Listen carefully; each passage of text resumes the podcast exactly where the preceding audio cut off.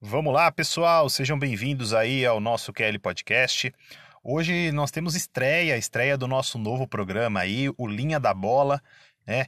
E estreando justamente num momento tão especial, final aí do Campeonato Brasileiro, a última rodada. Vamos falar bastante aí sobre os confrontos entre São Paulo e Flamengo no Morumbi, Internacional e Beira Rio, os dois jogos aí valendo o título do Campeonato Brasileiro, né? O Flamengo com a vitória é campeão, o Inter torcendo aí para que o Flamengo não vença o São Paulo e consiga vencer seu jogo.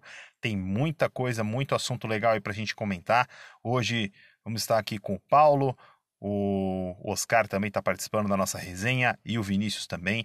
Pessoal, você que já está escutando aí, curte aí a nossa, a nossa, o nosso podcast, você que está escutando aí no YouTube, nas plataformas de podcast também, Spotify, no próprio Anchor, em qualquer plataforma que seja, compartilhe esse conteúdo com seus amigos. Siga-nos também nas nossas redes sociais, no Instagram, no, no Twitter, no Facebook, arroba. E hoje também aqui nós temos a divulgação da nossa lista, da nosso prêmio aí Crack QL do Brasileirão 2020, com os eleitos aí pelo público, pela nossa produção, tá bom? Segue nós aí e um abraço. E para gente, a gente já começar aqui, claro que quero, a gente vai falar especialmente de, desse, não tem como não falar, né? A última rodada, o que ficou para ser decidido essencialmente é a, a decisão aí do título, a final do campeonato, todos os 10 jogos da rodada no mesmo horário, né? Mas especialmente Corinthians e Internacional no Beira Rio, São Paulo e Flamengo no Morumbi, que são os jogos aí que vão decidir o campeonato né? Tá vendo, Vini? Quem falou que a gente não ia chegar em final de campeonato esse ano, cara? Chegamos, mano. Também. Tamo aí. Né? Vamos decidir pelo menos o campeonato. É, vamos decidir o campeonato. Vamos levar... Se a gente ganhar, vai ser campeão? Obviamente não, mas. Mas vai ser pedra de tropeço pros outros aí, É, tamo aí. Então vou começar. É, o... tem uma taça no, taça no Morumbi. Será que é... a gente pode ficar com a taça antes de ganhar? Então, vamos ver, né? Vai uma taça para Porto Alegre e a outra já deve estar lá no Morumbi. Vamos ver como é que vai ser. Começar com, com o Paulo, e aí a gente vai, vai falando, pode ficar à vontade, Oscar, Vini, a gente vai falando aí do, do jogo. Paulo, diante do que aconteceu domingo para agora, né? Tipo, são três dias, todo esse turbilhão que a gente já, o pessoal já pôde comentar, já pôde falar bastante que viveu o Inter depois do jogo de domingo, a reclamação do VAR e a preparação para essa semana. O que, que pode esperar do, do, Inter amanhã no jogo contra o Corinthians? Eu perdi o final da pergunta aqui, deu um problema na minha conexão, Carlos. Desculpa. Não, tranquilo. O que que, diante de tudo isso daí, o que que a gente pode esperar do Inter para o jogo de amanhã contra o Corinthians? Olha, eu acredito que o Inter não, não se perdeu com a derrota para o Flamengo. É, desde que o Inter engatou essa série de vitórias, chegou a nove vitórias consecutivas no campeonato, tinha-se muito uma, uma, assim, uma percepção de o que vai acontecer com o Inter no momento que o Inter perder. E aí o Inter perdeu por esporte e ficou aquela expectativa. Mas o Inter conseguiu logo em seguida retomar bem contra o Vasco e, e aí contra o Flamengo um jogo. É um resultado normal, né? Perder para o Flamengo no Maracanã, ainda mais de 2 a 1 e com um a menos. Eu acredito que, que de motivação em tudo não mudou nada. O Inter vai, para chegar contra o Corinthians e ganhar, fazer a parte dele. Acredito que o Inter vai vencer o Corinthians. Já vou, já vou adiantar aqui. Mas também acredito que a missão é, não é nada fácil, porque o, o Flamengo está muito bem e deve passar por cima do São Paulo, infelizmente. O, a questão do, do.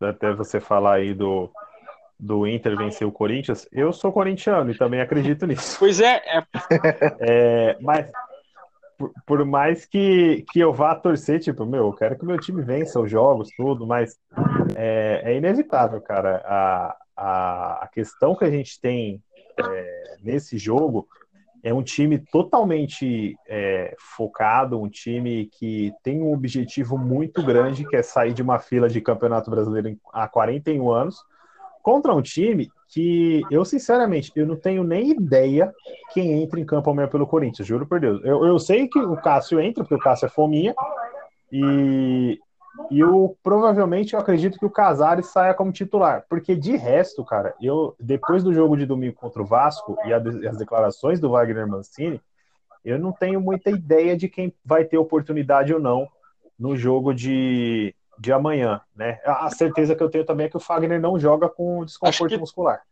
Então joga Mich- Michel Melancia. Parece que não joga o Michel, né? É, eu, eu, tá- eu acho que eu tô mais por dentro do Corinthians que tu dessa vez. É, como o Michel tá saindo, tá saindo do Corinthians, pelo que eu entendi, ele não nem veio para Porto Alegre. É, deve, ser, deve ser o Bruno Então, Mendes ou o Ramiro na lateral. É, eu estava até tentando confirmar essa informação também, porque a informação que eu tinha de tarde era que o Michel iria jogar. Aí agora à noite foi falado que seria o último jogo dele, mas que ele não tinha nem viajado. Então eu, não- eu não eu não confir, eu não consegui confirmar a informação se ele tinha sido ou não, porque ele estava na lista de relacionados, né? Então se ele não se ele não foi nem para Porto Alegre, então aí eu acredito que vá que ele ou vá de Ramiro ou vá de Bruno Mendes mesmo. Mas é, é, então, mas isso faz parte de tudo isso que eu tô falando, do, time, da incerteza de você ter que time que vai, vai para campo. Né? O, relacionou dois garotos da base, o Matheus Araújo e o Cauê, para integrar o time. Não sei se eles vão sair jogando ou se eles entram durante o jogo. Mas o Inter é franquíssimo favorito para o jogo. Ele, o Inter ele só não ganha o jogo se ele se atrapalhar consigo mesmo nas, hum, por exemplo, ah, informação, chega informação lá do jogo do Flamengo, o Flamengo fez gol. E aí dá uma balada na galera, né? É, só se for nesse sentido, cara, porque de resto eu não acredito no Corinthians tendo força para barrar É, vai o ser uma rodada muito emocional. É, eu imagino, por exemplo, que o Flamengo, por mais vitorioso que já seja esse grupo do Flamengo, a- o início do jogo é muito nervoso. Se campo não sai um gol, ou se- mesmo se vê que o São Paulo está fazendo um jogo diferente do que o São Paulo vem fazendo nas últimas partidas. Isso tudo pega no emocional dos jogadores. Mas só para dar o crédito, a informação que o Michel não ter viajado para Porto Alegre do Vessone, do meu timão, eu estava acompanhando uma live dele em conjunto com o pessoal aqui do Sul, do Vasco Gigante ali, que são muito bons. E precisa que o Michel joga, ele não joga.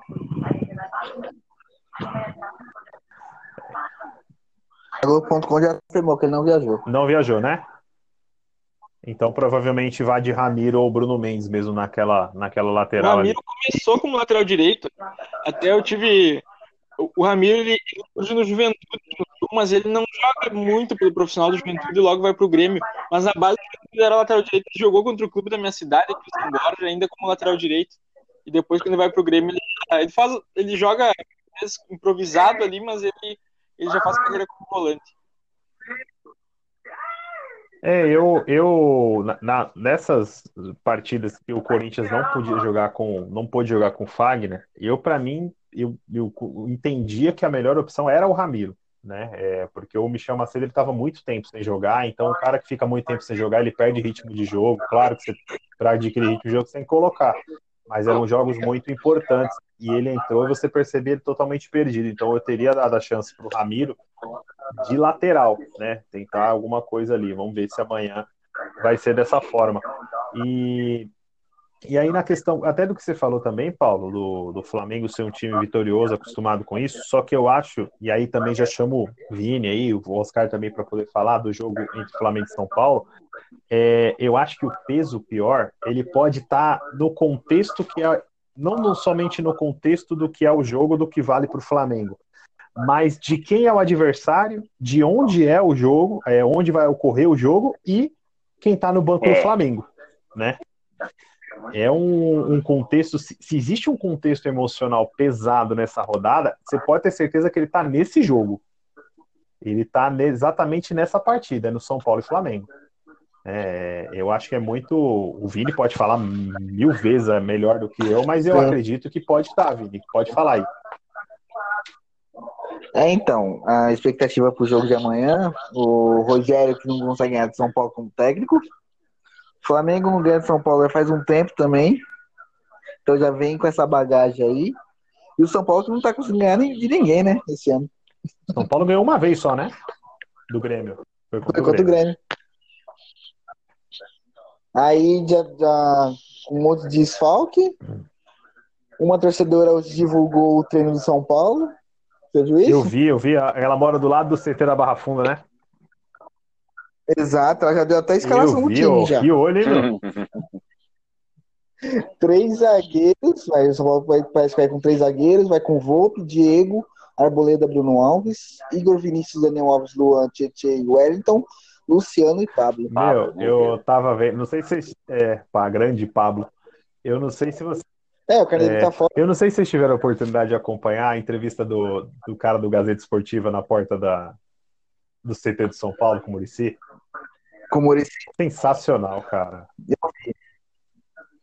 O, o, o Murici, ele falando na lata, cara, o que ele estava sentindo e, e perguntou se perguntaram para ele se ele estava incomodado com o momento do São Paulo, não sei o quê. Aí ele responde na lata: pô, você acha que eu não tô incomodado? Os caras tiraram eu lá de morar na praia. Se eu vier pra cá pra ficar perdendo, os caras vão ver o bravo.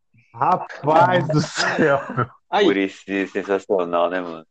E querendo ou não, vai cair Por na ser conta muito dele bom. alguma parte dessa, dessa grande queda. Mesmo que ele não seja um responsável direto por ter chegado ali, vai cair sobre todo mundo que, que, que participou dessa mudança aí no final do, do campeonato. Sim. Sim, vai, acaba Exato. caindo sobre ele, né? Tipo, o próprio Raí, que era pra ter ficado até o final, não aguentou ficar até o Não, final, mas né? vamos, vamos combinar É, também, por- né? É uma posição bem, bem complicada, porque se não muda nada, a culpa é do cara que não mudou nada. E vai sobrar pra todo mundo. O ventilador vai ligar pro Sim. geral. Vai. Se mudou, mudou, errou, tá vendo? Por que, que você mudou? Exatamente. E eu tava. É. O, o Vini tinha, tinha caído, Vini, voltando. Eu só Aham. tava falando da entrevista do Murici, né?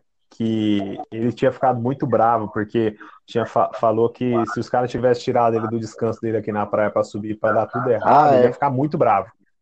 Né? Que, tipo, ele, ele tá afim de, de trabalhar, de fazer o negócio direito. E, e pelo menos assim, ele, eu acredito que essa entrevista dele deu uma tranquilizada no coração Sim, porque subiu no São Paulo. falando que né? ele poderia estar saindo já. A po- Que- é, aí ele falou assim, como é que eu tô saindo? Se eu já participei da, das entrevistas, da, da videoconferência com o Crespo para contratar o Crespo, eu tô participando de todas as contratações que o clube tá vendo, não tem como eu sair. Então, ele é, ele, ele deixou isso bem, bem claro, né? E, e, e outra, assim, o que, é, você pode falar com muita propriedade disso, da questão do, do São Paulo. É, ele parece, no caso para mim, um pouco, até para essa diretoria, né? O- claro que não nesse, claro que não com o mesmo contexto, o mesmo problema que tem, mas um pouco do que, por exemplo, o Rogério foi na época, o Rogério e o Lugano, uma época de dirigente, foi para a gestão do Leco. Aquele ídolo Sim. consegue dar uma blindada no negócio, que se precisar chamar resposta. Claro que eu acho que, que com a diferença gritante que o Murici tem um conhecimento técnico, nossa, enorme. E quando eu vi lá que colocaram lá no nosso grupo que o São Paulo ia jogar no 3-5-2, eu na hora Ah, eu pensei, é, mano, mas- tem dedo do Murici aí, velho. Até Murici deve ter chego no Visório e falou, filho, fecha os Ainda três zagueiros ali perdendo os atrás. dois laterais esquerdos, né? ele Então. falou assim, ó, Fala aí. fechar os três zagueiros ali atrás, pessoal. É, Eu sou treinador de futebol, meu filho. Dá o título pro Internacional. Não, mas eu queria levantar agora, falando sério. Vocês acham que esse, esse 352 é mais dedo do Muricy querendo ajudar o Inter? Porque acho que todo mundo já sabe que o Inter é uma história de amor é, bem, sig- bem significativa por aqui. Ou pode, ou pode ser um princípio do, do que o Crespo pretende implementar já no São Paulo. Ô, Paulo, eu acredito mais que o São Paulo tá tentando garantir a vaga direto na Libertadores do que tentar ajudar o Inter, viu? Não, O Paulo... e era um. Não, o São Paulo precisa ganhar Pode o falar, jogo gente. do Flamengo. Porque o empate a- amanhã e o Fluminense ganhando, o Fluminense passa pelo número de vitórias. Não, eu também acho, mas, mas no fim ajuda o Inter, né? Por isso que eu tô tão Sim. interessado no jogo e, e claro que eu fiz uma conjuntura livre do Murici muito mais pelo emocional para trazer para o meu lado, mas vocês acham Sim, que realmente claro. pode, pode ter algo do texto aí?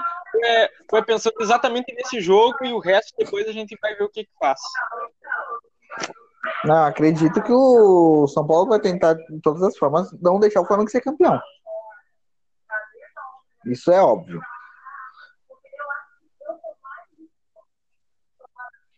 Mas, ó, eu acho que também pode ter um, alguma, alguma parte do Crespo, porque ele já, ele já se mostrou também em alguns momentos, até no próprio Defesa e Justiça, é, com opções de jogar com três zagueiros também, né? É, então, assim, pode ser, pode, pode, ser tantas coisas, pode ser nesse caso uma introdução, até porque o São Paulo domingo estreia no Paulistão e é a estreia do Crespo, então pode ser que, tipo, ó, pessoal, tenta já colocar nesse jogo o 3-5-2 e no domingo é, já vai ser assim que a gente vai tentar jogar, né? Já para ir adaptando os jogadores, vamos colocar nessa prova aí. Pode ser dessa questão que o Paulo falou, puxando para o lado emocional do Murici. Aliás, o Paulo não pode jamais esquecer que o Murici montou o time campeão da Libertadores uhum. do Inter, né? Não tem nem como.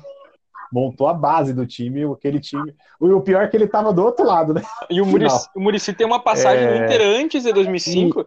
que ele faz praticamente a reconstrução do Inter, que era que foi ali lançar Nilmar, Daniel Carvalho, Cleiton Xavier, que são os meninos que depois vão dar o dinheiro para contratar Fernandão e outros jogadores que foram fazer a história do clube em 2006. É, é aquele time de 2002, não é? 2002 a 2003. É 2002 o Inter? 2002, 2003, né? Isso, que tem. Putz, tinha um menino lá que ele jogava bem e ele acabou falecendo num acidente Michael automobilístico. Como é que é o nome dele? Ele salva o Inter. Isso, jogava muito bem, cara. E aí, acho que assim, poucos dias depois ele, ele vem a falecer no acidente. É, felizmente, mas tinha uma molecada boa ainda. Então, e até voltando, voltando lá, é, tem um pouco disso também, é, mas assim, esse ponto que o Vini tocou, eu acho que é o mais importante de todos, porque se o São Paulo não ganhar, ele vai, é, ele fica correndo o risco de ir para pré-Libertadores. Por que, que ele fica correndo o risco? E aí eu acho que é a parte mais dolorosa da história toda. É, ele vai ter que torcer para o Palmeiras Exatamente. ganhar a Copa do Brasil. Torcer para o Palmeiras é maravilhoso. Porque, é, porque se o Palmeiras ganhar, aí ele manda o Grêmio para a pré-Libertadores. Se o, o, Grêmio ganhar, o São Paulo vai para a pré-Libertadores. E se não me engano, o primeiro jogo da, dessa fase aí, que é contra o Aya, Ayacucho, é, não é? O nome do time? É, Ayacucho, que é o time que vai para a pré-Libertadores, é dia 10 de março. A final da Copa do Brasil é dia tipo... 7. Você fica sabendo se vai jogar ou não a pré nossa, três dias antes. Pensa, nossa. É? Se não me engano, é isso. Dá uma, dá uma confirmada, Vini, porque eu olhei a tabela. É o Santos joga também. dia 9 com o Deportivo Lara. Se é não me engano, 9. o outro brasileiro. Dois dias. Dia 9 também. Olha isso, cara. Então, tipo, é, é, garantir a tranquilidade que o São Paulo só entra na Libertadores lá em abril e, tipo, ó, respirar o coração, porque, meu, imagina. Ô, oh, vou entrar na pré-Libertadores. Quando? Ó, oh, daqui três dias você vai jogar. Pô, pelo amor de Deus, cara.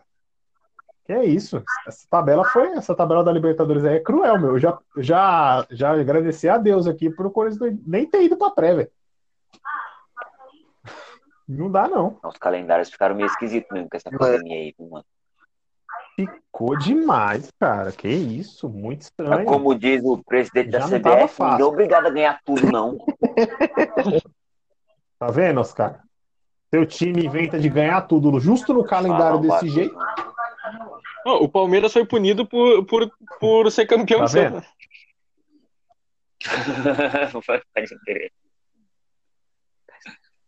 eu, mano, eu sei que eu sei que nenhum, nenhum com essas atitudes de, de CBF, de, a Comebol em si, né? Por isso que o futebol sul-americano do lado de cá, assim, o futebol não vai para frente, mano.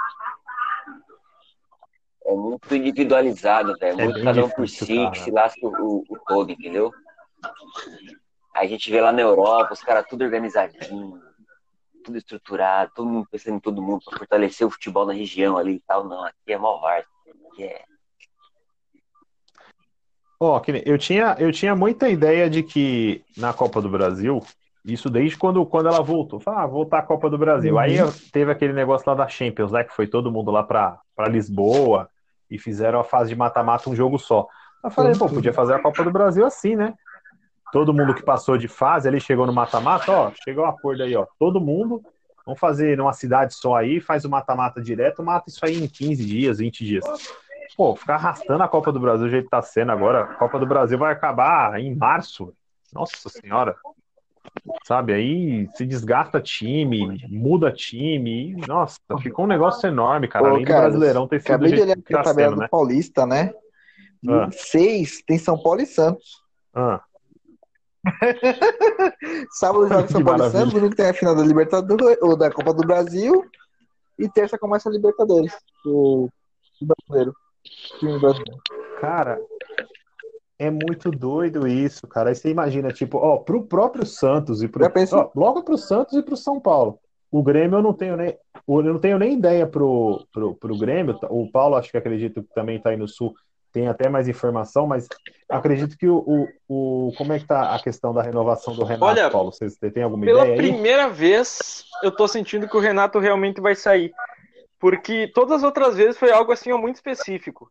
Era, era o Flamengo, geralmente, que aparecia como, como um possível. com intenção de contratar o Renato, mas dessa vez é diferente. Dessa vez me parece que o próprio Renato, nas, na- pelas entrevistas, por todo o contexto, parece estar um pouquinho de saco cheio já, porque são cinco anos no Grêmio. E também o presidente Romildo grande presidente vitorioso com o Renato nesse período, já está no último ano de mandato. Então, é, talvez pudesse o Renato ficar até o final da temporada ou sair agora depois da Copa do Brasil. Eu não sei. Eu vou arriscar para vocês um negócio aqui. Pode, pode ser que. Mas é algo que eu estou sentindo, assim. Tem um pouquinho de informação.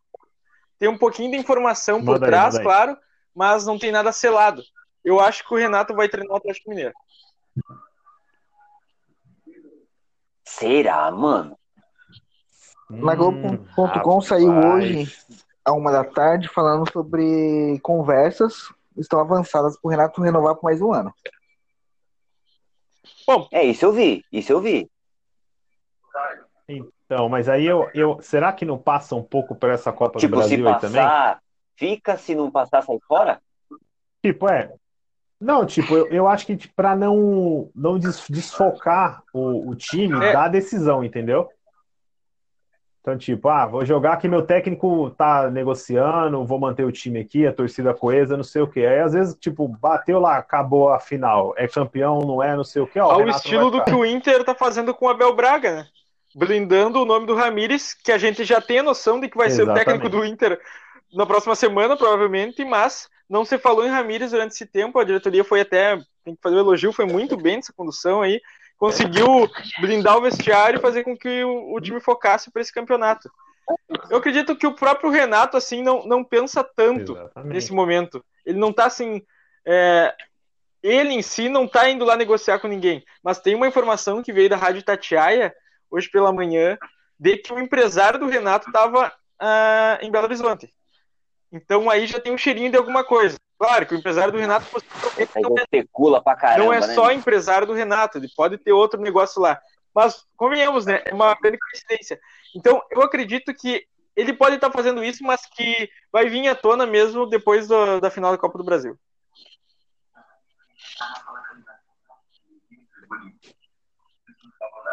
É, meu, vamos ver, vamos ver. Então, aí, ah, chegando nesse ponto do que a gente falou, pô, tinha o São Paulo ou o Santos que pode ir para pré-Libertadores. O Grêmio, caso perca a Copa do Brasil e tenha a saída do Renato, é outro que está sem o técnico ou que tá, pode ter um técnico começando um trabalho. Um calendário tão apertado desse é, é muito prejudicial. Por exemplo, o início de trabalho no Santos, início de trabalho no São Paulo também.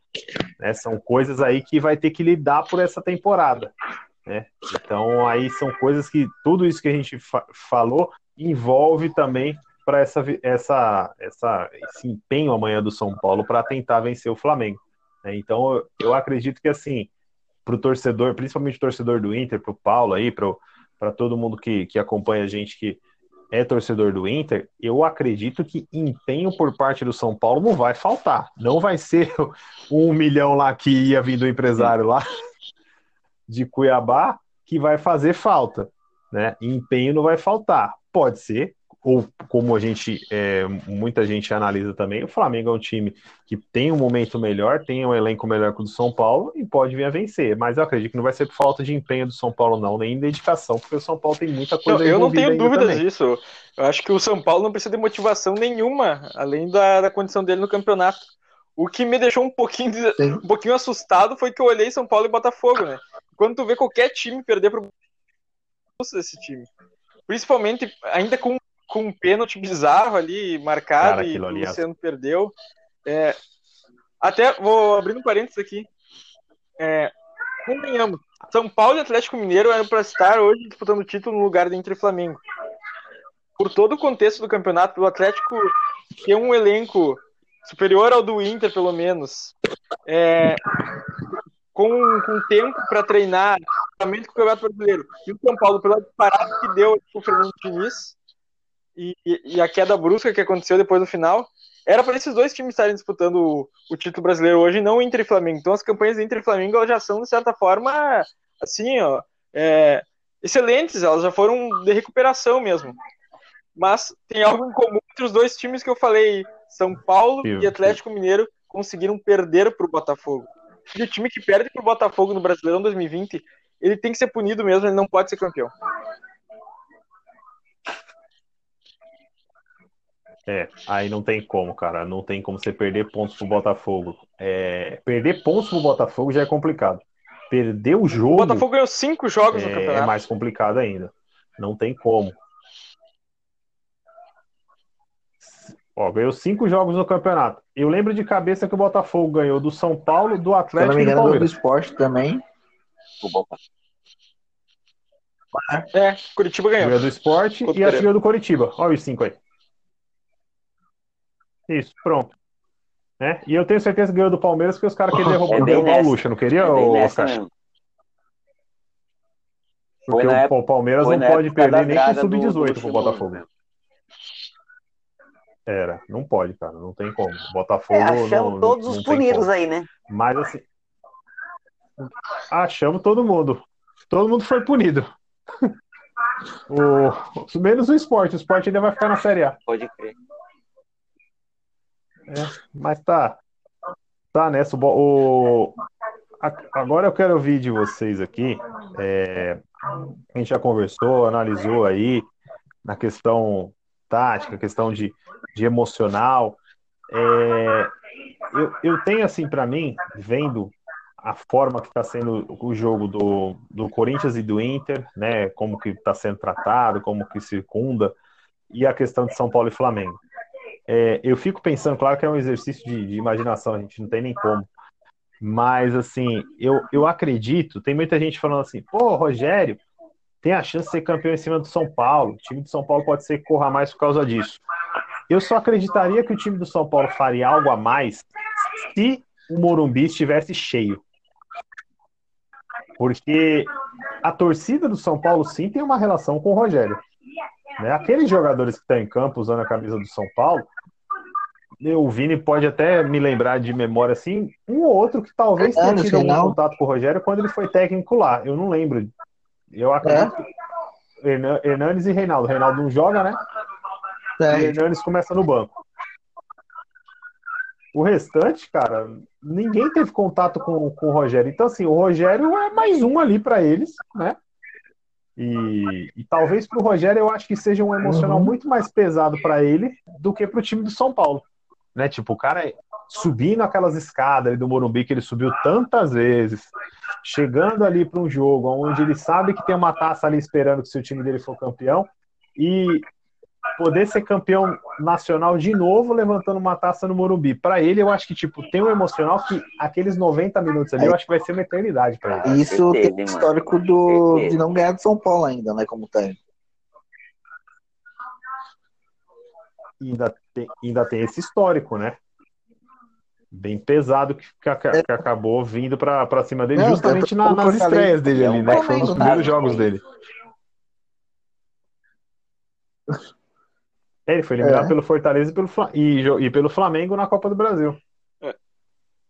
Basicamente, a única Caraca, coisa que velho. tem ao fa- a favor do Rogério e do Flamengo nesse jogo é que o time que ele tem nas mãos é melhor que o do São Paulo. Porque de resto, tudo praticamente. É o relógio, é, É. é a identificação com o Tudo São Paulo, contra. é a própria torcida do São Paulo, acredito que secando ele nesse momento. E, estaria secando mesmo se o São Paulo não estivesse disputando o, o- a vaga direta para não querer ver ele levantar o Sim. título aí no Morumbi, tanto que tinha uma campanha para que o, que o jogo saísse do Morumbi, né? Não tô errado, né? Queriam levar o jogo para outro estádio.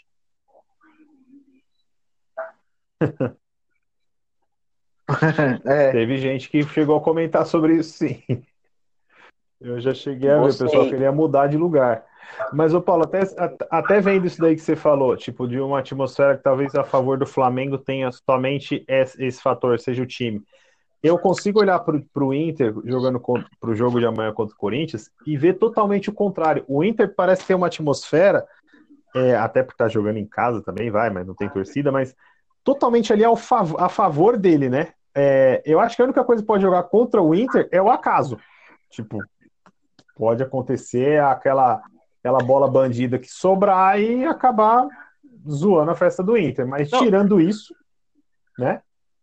Você tem, você tem um, um, um time que está focado nisso, você tem um ídolo colorado no banco comandando, tá, provavelmente comandando o seu último jogo, porque na sexta-feira creio que a Abel Braga vai olhar para o Beira Rio e falar saudades, né?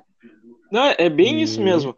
assim isso, como, né? como torcedor nesse momento, falando estritamente de Inter e Corinthians, meu único medo é aquela coisa que o Inter tem por mítica de, de quando, quando o jogo parece estar muito a favor dele, apertar um botãozinho ali, cagar com tudo e, e jogar tudo pro espaço. Mas é o, se, se, hoje o Inter tivesse chegando aqui, com, se tivesse acontecido um empate no Maracanã e o Inter é, tivesse a condição parecida com a do Flamengo, só dependendo de si, eu acho que a pressão do Inter ia ser muito maior.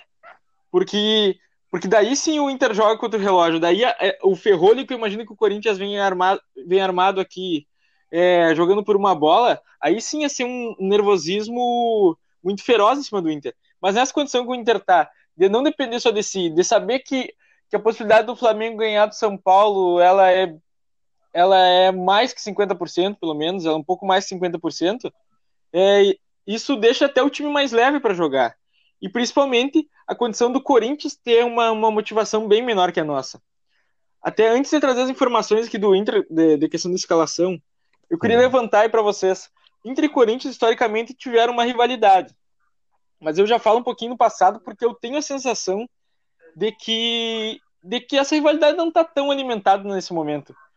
Por exemplo, 2005 aconteceu, que todo mundo conhece, né, que é o Campeonato Brasileiro ali, o, a expulsão do Tinga, é, o Inter se proclama um, um, campeão injustiçado, o Corinthians oficialmente é o campeão para a CBF, mas enfim, toda a função da, da máfia do apito. E aí, 2007, logo em seguida, é, o, o Inter meio que ajuda a rebaixar o Corinthians. O que é bem engraçado, porque, na, porque naquele jogo, foi o final de semana que a Nem dupla Grenal se uniu para rebaixar o Corinthians. Era essa mais ou menos a manchete dos jornais aqui no Sul. Porque o, o, o Corinthians empata com o Grêmio e o Inter perde para o Goiás lá no Serra Dourada. Mas é muito engraçado porque de fato eu acho assim que o Inter não não, é, não queria não queria ajudar o Corinthians. Até até pela questão de 2005, mas também por ter o Fernandão no time. O Fernandão é não era ídolo só do Inter, era ídolo também do Goiás, estava em campo. Mas é muito engraçado porque, mesmo assim, acontece um lance que o Klemer pega duas vezes o pênalti e o juiz manda bater a terceira vez para o jogador do Goiás converter. Então, o Inter estava sendo um incompetente em tentar ajudar o Goiás ali, porque o Klemer estava defendendo o pênalti. O Klemer nunca foi um grande defensor de pênalti, naquele dia ele estava afim. Mas. Cara, se tem alguém que tentou ajudar o Corinthians aquele dia, foi o Klemer e o Abel Braga, cara. Porque o Abel colocou o melhor time do Inter que tinha e o, e o Klemer, o Klemer pegou tudo no jogo, cara. Ele pegou até o que não dava. Tanto que o terceiro pênalti que bate é o Imagina Elson, pegar dois, dois primeiros Paulo Baier, Paulo, Paulo Baier. Paulo Baier nunca errou um outro pênalti na vida. É, ele muda. Só naquele jogo ele errou pênalti. Pelo amor de Deus, cara. Cara, não, não tinha não tinha condição. Então, ele tinha errado duas semanas antes que o Felipe pegou contra o goleiro do Corinthians na época, pegou, e o Corinthians tinha saído com empate em Goiânia, tipo, meu, vamos escapar do rebaixamento. Aquele, aquele jogo, eu, eu lembro assistindo, bom, faz 13 anos, né? 13, 14 anos, a gente, eu assistindo isso em casa, e a Globo mudou, né? Porque o jogo Corinthians e Grêmio, depois que o Corinthians empatou o jogo, o Grêmio murchou a bola e acabou o jogo. É, e, e eles mostrando ao vivo, bate, o Klemer pega, volta, bate, o Klemer pega. Eu falei, não, não é possível, os caras querem, querem enterrar Mas, o Corinthians. Seguindo a análise, Passa o tempo como. e aí eu, eu chego em 2017, que é quando o Inter e o Corinthians se enfrentam. Aí já teve, já teve conquista de título do Corinthians da Copa do Brasil aqui no Beira Rio em 2009. Mas chega 2017 e o Inter e o Corinthians se enfrentam naquela Copa do Brasil. Isso. O Inter estava na Série B na época e parecia que o Inter estava muito assim inflamado porque o Corinthians era um era um, um espinho na nossa garganta. O, o quem tem aquele ditado, é, quem apanha não esquece. E era o Inter que vinha apanhando de fato. Mas ali parece assim ó, que como o Inter é, passa, vence nos pênaltis o Corinthians uh, aí na arena, parece que parece aquela história assim, ó, da quando tu, é, quando tu é meio parceiro e tu quer brigar com a pessoa por algum motivo, e aí chega um momento que vocês brigaram e depois a briga, não, agora tá tudo bem. Porque o rival do Inter não é o Corinthians, o rival do Inter é o Grêmio. O rival do. O, o, a mesma coisa, o Corinthians, o rival dele é o Palmeiras, é o São Sim. Paulo. O Inter era um adendo. O Corinthians era um adendo para nós. Então, aquele momento ali parece que lavaram a roupa suja e parece que dá uma esfriada nessa rivalidade.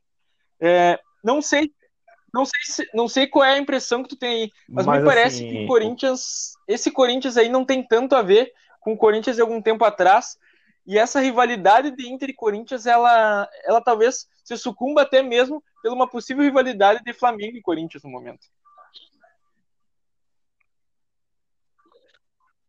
É, uma, uma coisa assim que é bem, é bem clara, pelo menos para mim, né? É, da questão do, do Corinthians com a rivalidade com outros times fora do estado, eu acho que é algo muito forte, não somente com o Inter, mas com o Grêmio também.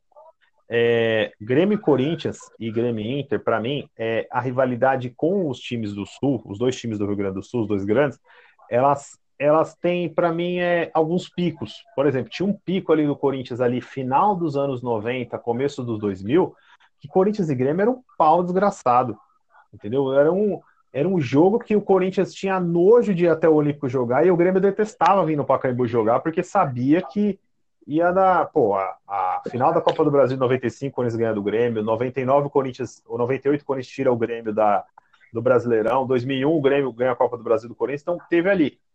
Passa um pouco esse tempo, o Grêmio engata ali uns times ruins, o Inter começa a engatar times bons e aí surge também isso, né? É, então, assim, é Temporal. é algo muito, muito assim, é, eu vou ser bem sincero, é muito temporal. Eu vou ser bem sincero, fora do, do estado de São Paulo, para mim, os times que têm a tradição, assim, os mais fortes, são os dois do Sul. Eu considero, pelo menos. É, o Inter e o Grêmio, para mim, são extremamente fortes. E, e assim, é o parâmetro que a gente tem fora daqui do estado de São Paulo. Pô, quando você vai até o Beira Rio e ganha do, ganha do Inter, ou quando você ia até o Olímpico ah, o ganhava do Grêmio. O gostinho da diferença, o, o, o gostinho da vitória é diferente Paulo. quando vem de lá vitória, né? Porra, mano, meu. Nossa, cara, a gente. Pô, você ia lá, buscava e, ganhava do, do Grêmio é. no Olímpico, ganhava do Inter no Beira Rio. Nossa, é. cara, você fala, pô, o time voltou grandão, meu. O time volta de outro jeito. Entendeu? O, é, é, é, outra, é outra, outra dimensão que tinha pra gente. E, e, até recentemente, Paulo, até você falou da, da eliminação da, da Copa do Brasil 2017. Os últimos jogos de Corinthians Internacional foram muito feios, cara. Mas foram muito feios. Eu Se lembro do 0x0 no Beira Rio, que o, que o Sarrafiori ia fazer um gol e o Guerreiro tirou dele, que era um Isso, é, o meu ídolo. É, então, assim, eu. É, então, acho que foi esse aí, teve um 0x0 na Arena Corinthians também. Aí, esse ano, é, desse campeonato agora, 1x0 lá com o gol do Davó, mas são jogos muito feios, cara. Foram jogos muito feios. Eu sei que é pra, uma parte, uma boa parte é por causa do meu time, que meu time é um time extremamente reativo e nessa temporada ele é praticamente morto, né? Não é nem reativo. É, ele precisa de um choque, quase de um desfibrilador para poder acordar para o jogo. E, mas assim, eu, eu acredito que assim, é, é, algo muito temporal essa, essa rivalidade, né? É um respeito muito grande que tem entre as equipes, mas se você pegar não somente os Corinthians, os outros times aqui também do estado de São Paulo, quando pega os times gaúchos em competição mata-mata, em Libertadores, meu Deus do céu, eu, eu, eu não, não sou São Paulino, mas aquelas, aquelas finais de, de 2006 e a semifinal de 2010 entre Inter e São Paulo é uma das coisas mais é, emocionantes que tem do, dos times jogando. O, o Inter e o São Paulo se matavam em campo um contra o outro. Eram jogos extremamente abertos, era um negócio assim, meu, não sei quem vai passar e quem vai ganhar. Era muito, muito, muito doido, entendeu? É, tem algo que então, eu sinto assim, um, ó. Um pouco disso é... também. eu não posso analisar tanto do Grêmio nesse quesito, porque como eu vi, eu vi o Grêmio ser campeão agora, de 2016 para cá. Então eu não peguei a década de 90 do Grêmio, que eu imagino que, que tem a ver com isso também. Mas o Inter, ele não. O, parece que os times, os times que a gente chama do eixo, é, que são os times de São Paulo, do Rio, hoje do Rio, só o Flamengo, né? É, eles chegam mais rotineiramente nas competições. Eles. É, ali, a cada dois anos, eles estão chegando. E a gente parece que demora um pouquinho mais para chegar nas competições. Mas quando chega, é, é uma coisa assim que tu tem a obrigação de pelo menos vender muito caro aquela derrota. Então por isso que é sempre, é sempre um jogaço. Até, é até estranho quando acontece que em 2019 ah, que o Inter pega o Atlético Paranaense na final da Copa do Brasil e escapa é, de Flamengo e de Grêmio, por exemplo, que estavam naquele lado da chave, que, que o Inter sucumbe na final. O Inter não sabe o que fazer com o Atlético Paranaense. Porque des, pela camisa do Atlético Paranaense não era algo que o Inter estava esperando. E o Atlético Paranaense, que tinha um time muito bom, foi lá e ganhou do Inter até com facilidade no, no final, ganhou os dois jogos. Mas voltando para Inter e Corinthians. É, o, o, Corinthians tem duas questões em jogo. Uma questão em jogo, na verdade, que é a, que é a, nona colocação que, que dá a ele o direito de entrar na fase 16 avos da Copa do Brasil, que retira dois jogos do calendário, né? Mas eu coloco, coloco uma, uma dúvida para vocês. Se ele ficar uhum. em nono no brasileiro, ele perde dois jogos do calendário, o risco de ser eliminado precocemente da Copa do Brasil, logicamente, é, e ganha algo como um milhão e meio a mais do que ficando em outra posição. Mas se ele entrar mais cedo na Copa do Brasil, ele ganha mais dinheiro em função da cota da TV. Mais dinheiro até que esse um milhão e meio. O que vocês acham que é, é, institucionalmente no Corinthians pode pesar mais? É lógico que o Corinthians não vai entregar o jogo para jogar mais dois jogos na Copa do Brasil. Mas vocês veem assim que, que, que é um esforço do Corinthians tão grande por essa nona vaga, ou o que vier tá bom?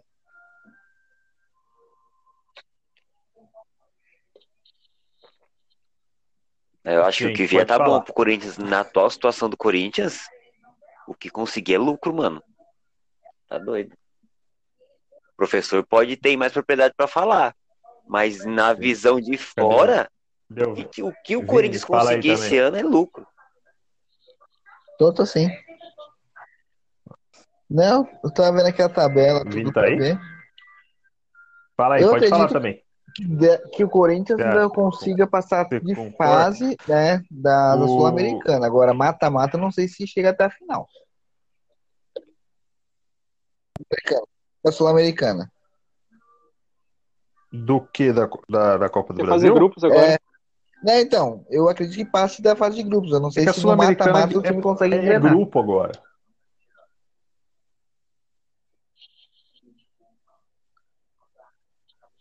Então, mas ó, deixa eu até para poder responder o que o Paulo falou. Eu, eu acho assim, para o Corinthians, eu acredito que tanto faz no momento.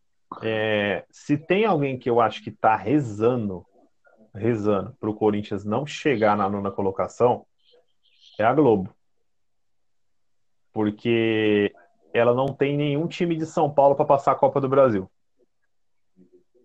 Se o Corinthians passar e for direto para a fase de 16 avos, ela vai passar a primeira fase tendo que enxertar jogo de estadual, fazendo remendo aí, sei lá o que ela vai fazer. Porque o Corinthians é o único time, os outros três, Santos, São Paulo e Palmeiras, estão na Libertadores só entram lá na frente, né? Então, acredito que eles querem muito isso. Agora, o Corinthians, eu, eu não sei se o Corinthians vai também a, a esse ponto, entendeu? É, de chegar a, a, a, levar esse jogo por causa do, do, de um milhão e meio de reais a mais de premiação e entrar nessa fase. Porque já está num, numa forma aí de, de, um planejamento já desse ano, já está limpando o elenco. Então, assim, o que vier realmente é lucro mas não, não sei se vai ser nessa vontade toda, não. Vai ser bem estranho amanhã o jogo, tipo, é ver o comportamento como vai ser em campo. E até pensando um pouco do que o, uhum. o Vini falou, é, isso do ponto de vista financeiro, né? Não vou falar da, do ponto de vista esportivo. É, o Corinthians ele tem uma meta tão baixa financeira para 2021 que ele tem como objetivo financeiro Uau, as oitavas sério? de final da Copa Sul-Americana. Então, assim, é, porque assim, é, o Corinthians está num, num, reajuste de contas, de acerto, que as oitavas de final da Sul-Americana, do ponto de vista financeiro, já é legal. O problema é que essa notícia saiu de uma forma em que a torcida, claro, eu também fiquei extremamente puto. Como é que meu time vai chegar no, no segundo torneio de escalão na América e ficar feliz com a oitava de final? Aí explicaram, não, do ponto de vista esportivo, o Corinthians vai buscar o título, mas do ponto de vista financeiro, a oitava de final já tá bom, para vocês terem ideia como tá a situação do time. É, é bem complicado, mas nisso, nesse ponto aí, Paulo, eu acho que vai ser assim, vai, vai ser muito dentro do campo a resposta, mas não, não creio que, tipo, antes tem, ó, vamos ganhar para a gente chegar nesse nono é, lugar. É, então, eu, eu já, eu já imagino que o jogo, até pelo que é costumeiro do Corinthians, o Corinthians é um time que se defende bem, quando, quando joga bem, o Corinthians se defende bem, né? há alguns anos. É, eu imagino que vai ser um jogo, assim, ó, quase ataque contra a defesa. Não vai ter muita história disso, porque o Corinthians não vai vir. O Inter vai se obrigar a propor o jogo desde o início. Eu também. É, e aí eu já coloco uma dúvida na escalação do Inter, que é o Thiago Galhardo sair jogando. Então, para passar a escalação do Inter para vocês. Primeira coisa, o Cuesta está de volta, retorna a suspensão por terceiro cartão amarelo, então ele retorna à titularidade. O, Rodinei foi expulso no último jogo contra o Flamengo, todo mundo viu, o Brasil inteiro viu a atuação do Rafael Claus e amigos. Então, não, não afim de falar disso. E o Heitor é o substituto natural dele. Então a linha de defesa já fica montada, sem dúvida nenhuma. Marcelo Lomba, Heitor, é, Lucas Ribeiro, Heitor Cuesta. Aliás, é, tem que fazer o um elogio ao Zé Gabriel e ao Lucas Ribeiro, que jogaram da forma que eu falei semana passada, com o Lucas Ribeiro na muito tempo, jogaram bastante tempo, pelo menos 30 minutos do jogo no mano a mano atacantes do Flamengo. E eu não sei, e eu não sei se se naquele momento ali com um a menos é, não foram melhor do que seria com o Vitor Cuesta, por serem mais rápidos. O Cuesta já é um zagueiro mais técnico, mas já tem mais de 30 anos, já é mais lento. Então, seguindo na escalação, é, Rodrigo Dourado, Edenilson ainda é uma dúvida, mas eu acredito que vá para o jogo. E aí que começa. É, o Thiago Galhardo, para mim, ele vai jogar acho que o Thiago Galhardo vai começar jogando até para essa ideia do Inter precisar do gol desde o início. O Inter não poder se dar o luxo de demorar para fazer o gol. O Inter precisa resolver esse jogo contra o Corinthians. Essa é a obrigação do Inter nessa quinta-feira. E jogar a pressão no A dúvida que fica, sai o Caio Vidal. É, desculpa, caiu aqui meu é, sai o Caio, sai o Caio Vidal, que é o ponta direita, ou sai o Prachetes que está jogando então. ali na armação. É, o Abel dá um indício durante os, os, últimos jogos de que pode ser o Praxedes, porque o Praxedes está sendo o substituído quando acontecem as expulsões. Aconteceu a expulsão do Rodinei contra o Flamengo, aconteceu a expulsão do Endo contra o Sport, quem foi sacrificado foi o Praxedes. E o Thiago Galhardo, apesar de ter jogado é, no Inter a maioria do tempo como atacante, é um meia de origem. Então ele poderia jogar ali. Aí ficaria Thiago Galhardo completando o meio campo, Caio Vidal é, pela direita, Patrick pela esquerda e o Yuri Alberto como centroavante. Então, seria sair o Caio Vidal e o Yuri Alberto ir para a ponta. Isso me agrada bastante. Eu, particularmente, gostaria mais disso, porque eu acho que o time, às, às vezes que perdeu para Chedes, perdeu muito da criatividade. O Inter precisa ser criativo contra o Corinthians. É, apesar do Caio Vidal ter o drible, ele tem um drible que faz muito mais efeito na jogada de contra-ataque, que não é a jogada que o Inter vai ter nesse jogo. O Inter vai precisar propor o jogo. Então, eu prefiro sair com o Yuri na ponta e o Galhardo de centroavante para manter o Prachetes no time. Mas basicamente é essa a dúvida. E caso o Edenilson não jogue, aí não se descarta a hipótese do Thiago Galhardo entrar no lugar do Edenilson mesmo. Com o Prachetes sendo um pouquinho recuado ali, fazendo uma segunda função de meio e o Thiago Galhardo como meio. Mas é isso, eu acho que o Inter vai vai para dentro do Corinthians e, e o símbolo disso, para mim, é a provável escalação do Thiago Galhardo.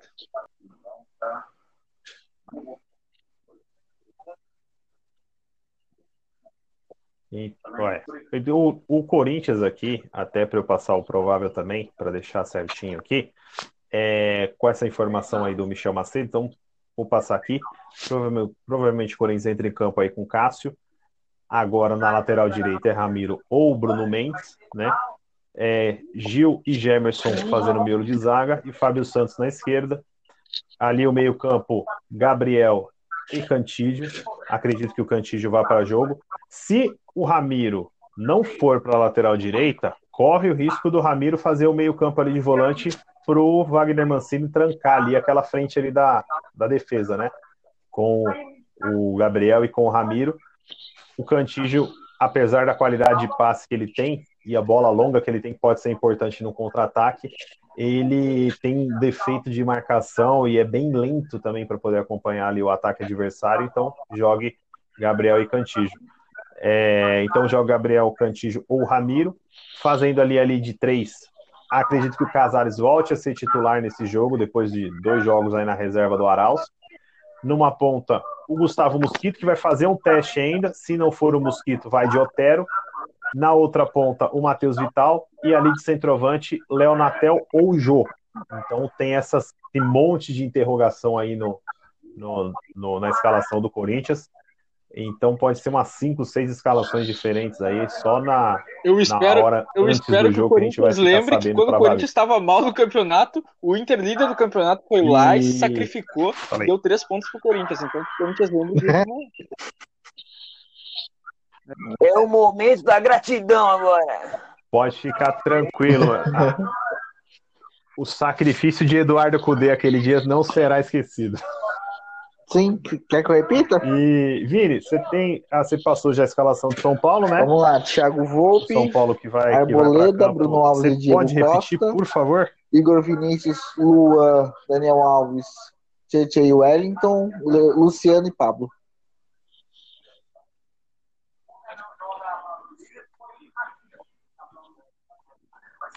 Luciano e Pablo. Maravilhoso. Sim, Luciano aí ele, que né, o Marinho não pode joga, ter né? a chance de se tornar artilheiro do Brasileirão sozinho, né? Aí- O Thiago Galhardo não sabe se é titular ou não.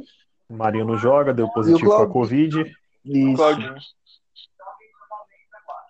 Na matéria da Globo.com o colocaram até o Claudinho, né? Gabigol, pra ver se conseguia fazer quatro gols, pra ver se é artilheiro. Entendi.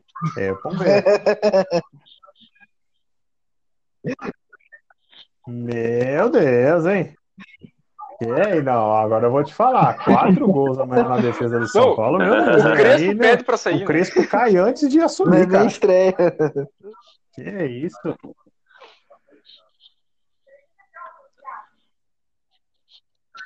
Vocês acham que pelo São Paulo não ter um técnico lá mesmo, Sim. ele tá com o interino lá, certo? Isso pode pesar também na hora do jogo? Então, no Twitter, algumas pessoas estavam falando que o Crespo poderia até estar no banco de reserva junto com o Visório. Amanhã. Não sei, Mas sem aí eu poder não apitar sei. nada. E já falaram também até que quem poderia aparecer de surpresa era o Murici. Então, Vamos lá, Messi. Aparece. já pensou? Do nada o Murici aparece? Já pensou, velho? Ia ser interessante, hein? Aí eu acho que o Rogério Senna é amarelo do outro lado. Aí o Rogério espana. Pode ter certeza. E, e, e curiosidade, o, o- o último time que o Murici dirigiu na beira do campo foi o Flamengo.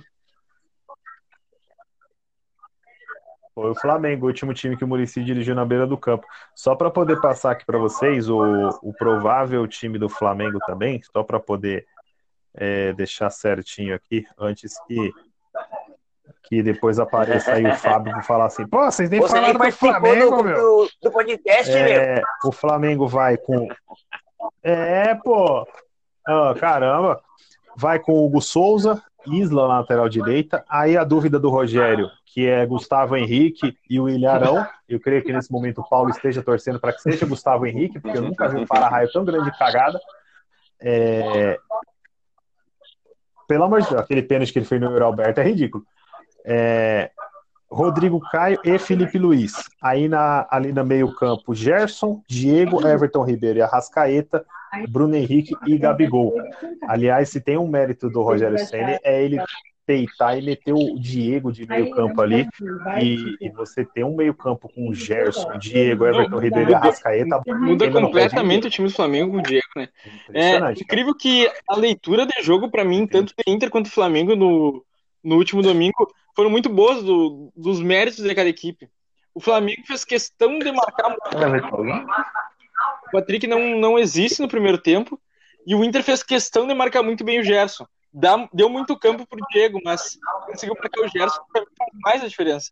Só que, para mim, o, o, grande, assim, o factual do Flamengo ganhar o jogo é, é, tem a influência da expulsão, é exatamente sobrar um homem do Flamengo e o Inter não conseguir mais fazer essa marcação que estava fazendo o Gerson. A partir dali, a bola começou a chegar muito mais fácil no ataque do Flamengo.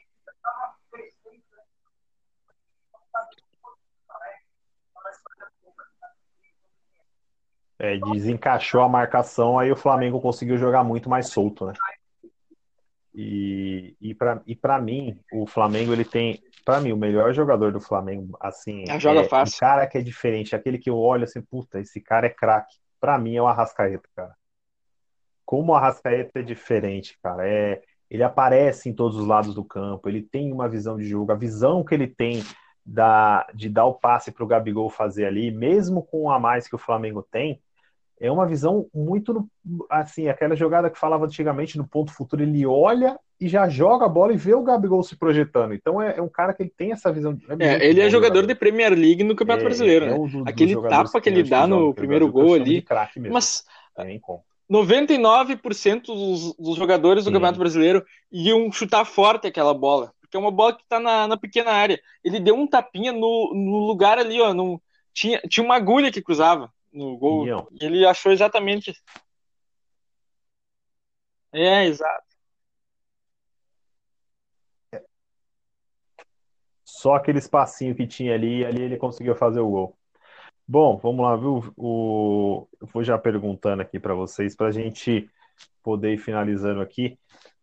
Palpite de vocês. Primeiro vamos fazer. Com coração ou com a razão? São Paulo e Flamengo. Qual que é o seu palpite aí, ô Paulo? Com a razão, eu acho que o São Paulo não Cara, vai fazer um jogo tão apático como fez segunda-feira e como vem fazendo nesse ano. Mas mesmo assim, acho que não será o, o suficiente para segurar o Flamengo. Eu acredito em algo como 2 a 1 Agora, com o coração, vai ser 3 a 2 e vai ser um gol do Trellis no final do, do segundo tempo, no finalzinho do jogo. Que nem deve, que não deve nem ir pro banco, né, o Trellis. Eita maravilha, é o torcedor colorado não se aguenta. Cara, eu acredito que ele pode ir porque o, o Carneiro, que é o, o, o, outro centroavante do São Paulo, não tá jogando, tá machucado. Então, me então se for o, como vai para campo com o Pablo, Trellis que, que é amigo do Ramos Rodrigues. Né? Então acredito que o, Tre, o, o Trellis acho que vai para o banco sim. É, o grande Trellis. Esse, esse daí enganou muita gente também. São Paulo é... e Flamengo vai dar empate. Oscar, São Paulo um e Flamengo. Bem sem vergonha. 0x0. 0x0. 0x0. Ah, bom palpite. Cara, eu também acho que vai ser empate, mas eu vou colocar 2x2, cara. Acho que vai ser 2x2. São Paulo e Flamengo vai ser 2x2. Uhum. Os dois times gostam de fazer gol, mas também gostam de tomar uns gols Se o Volpe tiver, então, se o Volpe tiver inspirado, então... O Vini caiu aqui, mas vamos lá pra... Se ele tiver com, com o chip o dele no dinizismo, meu Deus sorte. do céu. Fujam para as colinas. É... E vamos... Rapaz do céu. Ele não, vai, ele não vai nem dominar a bola no pé. A bola vem é bico pra frente. É... Ah, eu Corinthians acho Internacional. Oscar, fala aí quanto você acha que vai ser. Eu acho. Não, sem clubismo, entendeu? Tá bom. sem clubismo, Não, né? mas aí garante, é, garante nada de clubismo, nada, zero. E aí eles ficam empatados em pontos, Entendi. né? Entendi. E saldo de gols. É, mas não, é, é em número é de vitórias saldo, que dá a diferença pro, pro Inter, né? Agora, o Ou é Inter saldo? tem 26 saldo de e gols, o Flamengo né? tem 21. Saldo de gol. Saldo de gol. De saldo, é. De saldo. É. Ah, agora tá explicado porque que a matéria da Globo ah, colocou o Gabigol lá concorrendo na artilharia aí dos caras. Vai fazer esperança o quê? De... Eles tiraram o Cuesta e o Rodinei, agora querem nos tirar o saldo de gol. Ai, meu Deus, viu, meu? Porque ó, o Flamengo tem 67 gols, mas Ah, tomou dá também, 46. né? É demais. O Inter O Flamengo tem 61 e tomou tomou 46 e 40 foi culpa do Gustavo Henrique. É, é incrível, cara. Todo, o- todo jogo tem um VT do Gustavo Henrique fazendo uma falha. Só o Gustavo Henrique. Só o Gustavo Henrique.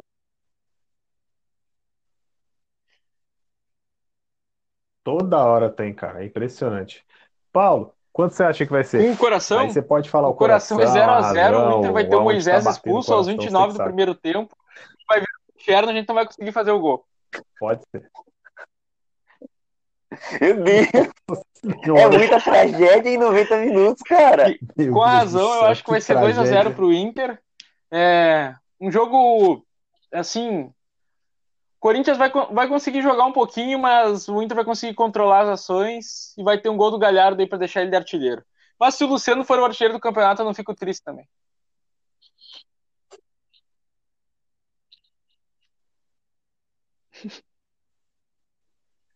É, se o Luciano for artilheiro do campeonato, quer dizer que deu bem ruim pro Flamengo, né? É, cara, eu acho, eu acho, e infelizmente isso é com isso é com a com o coração e com a razão. Eu acho que vai ser 1x0 o Inter, cara. 1x0 o Inter. Mas vai Aquelas ser bem o- aquelas bolas cagadas, não sabe? pular. Por isso gosta de tomar uns gols de bola cagada. Isso, aí o time, tipo, um fica olhando pra cara do outro, aí o Cássio vai na bola, não acha nada, porque certamente amanhã o Cássio vai estar de azul, ele sempre gosta de jogar de azul contra o Inter. É, aí ele vai, a bola vai passar, aí vai sobrar lá atrás, lá. Aí o Corinthians, como gosta, vai sair um gol do Moisés. E, e aí o Inter vai ganhar o jogo. Mas é assim, é palpite, né, gente? Fazer o quê?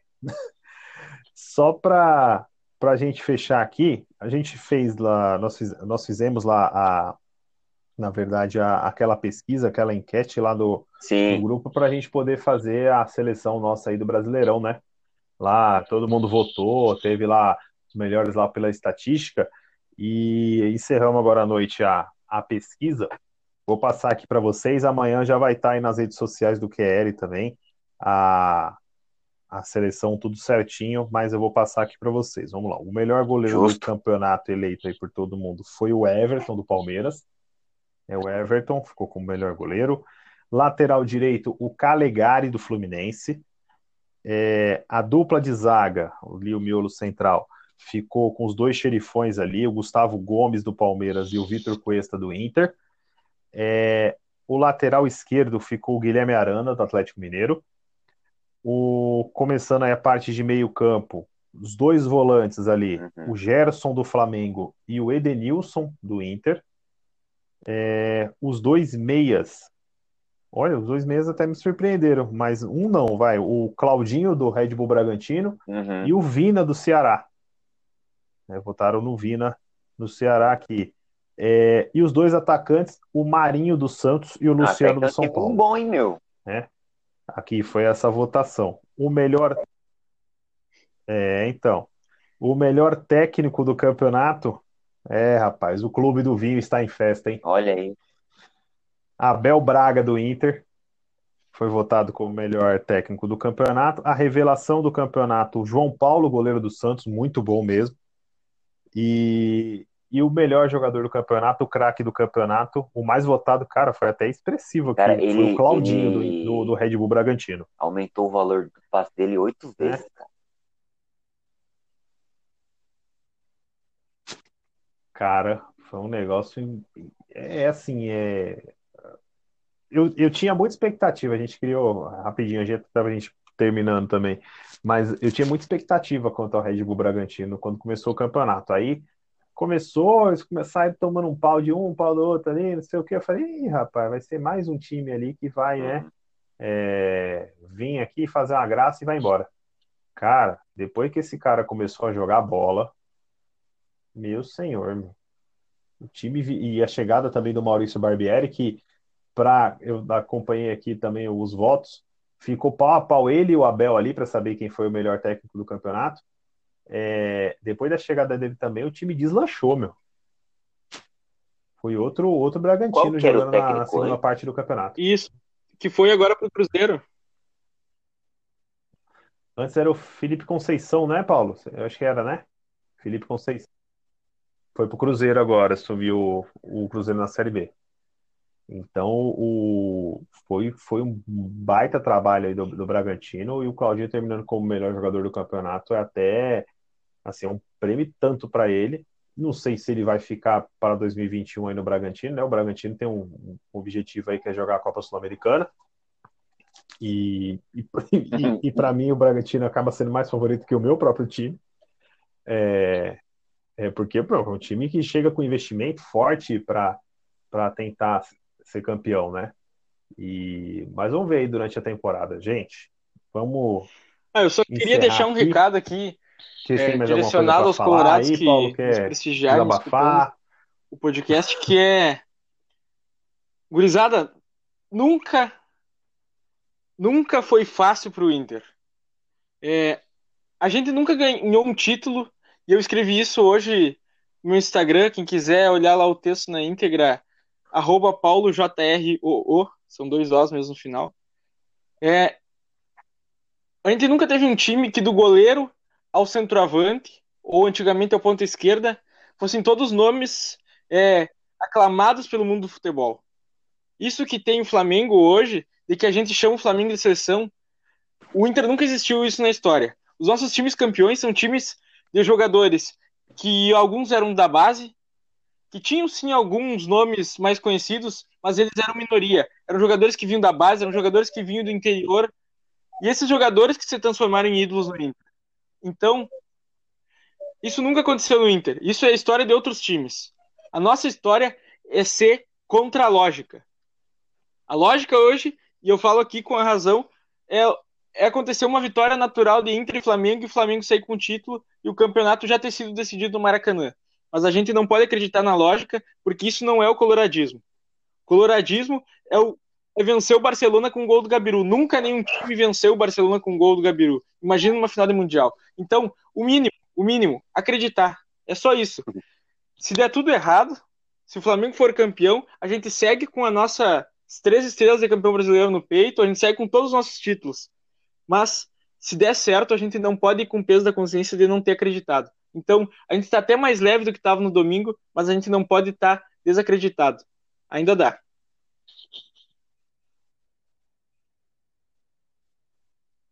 É o momento Palavras de Sabedoria Boa, com Paulo Júnior. É maravilhoso. Cara, olha, é uma, é uma, é uma, é um belo acalanto ao coração colorado. Uma pena que nós não temos a, a, aquelas Evidente. palavras de afeto no momento de Fábio Henrique aqui para poder passar para a torcida do Flamengo. Mas eu tenho certeza que ele estaria aqui falando assim, galera, confia em Gabigol, é isso. É, é, é o mínimo que ele ia falar, mas o, muito legal aí a participação. Paulo, obrigado. Oscar, obrigado também. Vini, que acabou caindo aí a transmissão, também, obrigado, pessoal. Esse foi aí o nosso Linha da Bola. Quem quiser acompanhar sempre aqui as nossas, as nossas transmissões, as nossas postagens, nossos podcasts, pode acompanhar aí no YouTube, no, no canal, no Kelly Sports, vai ter no Spotify, nas principais plataformas também de, de, do, de podcasts.